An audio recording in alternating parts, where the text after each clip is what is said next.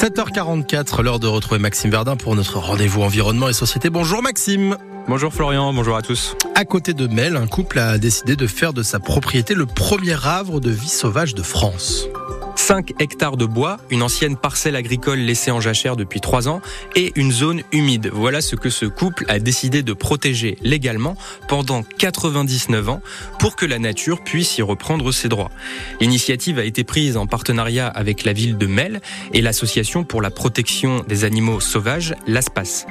La démarche a été inaugurée ce dimanche à l'occasion des Journées du patrimoine. En fait, le Havre de vie sauvage, c'est une marque déposée, un label conçu par cette association pour encadrer légalement la gestion de ce genre d'espace. Concrètement, c'est une sorte de servitude et ça interdit aux propriétaires, y compris les prochains, de couper les arbres par exemple. Tout devra être laissé en libre évolution et seul le sentier sera tondu. C'est une sorte de contrat entre l'ASPAS et le propriétaire. Ce dernier doit en effet s'engager à interdire certaines pratiques sur son terrain. La coupe du bois, donc, le débroussaillage, le prélèvement du bois mort, la plantation, la circulation hors des chemins ou l'organisation d'événements bruyants, par exemple. Et de son côté, l'Association pour la protection des animaux sauvages pourra assurer un suivi écologique du terrain. Exactement. Et dans le même temps, elle va accompagner les propriétaires pour faire respecter les interdictions, que ce soit de manière physique ou juridique, et pour sensibiliser localement à la protection du milieu. Les havres de vie sauvage, ce sont en fait les petits frères des réserves de vie sauvage qui sont des espaces souvent bien plus grands que l'espace acquiert elle-même pour y appliquer ce même principe de libre évolution. À l'heure actuelle, il y a cinq réserves de ce type en France, dans la Drôme, l'Hérault et les Côtes d'Armor.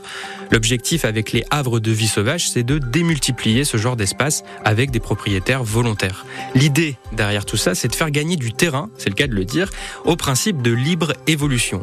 La libre évolution, c'est tout simplement limiter au maximum les interventions humaines et en minimiser les conséquences.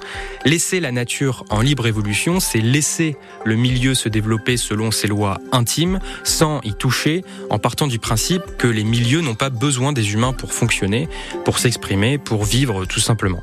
Bref, le Poitou peut se targuer d'avoir chez lui le premier havre de vie sauvage de France, et peut-être bientôt un deuxième, un troisième, qui sait, parce que si par hasard tout cela vous parle, vous pouvez en être. Il faut avoir un terrain d'une superficie supérieure à 5 hectares, qui ne soit pas trop dégradé, donc pas de béton, pas de cloisonnement urbain, pas de pollution majeure, et qui ne soit pas exploité, que ce soit pour la coupe du bois ou pour l'agriculture par exemple.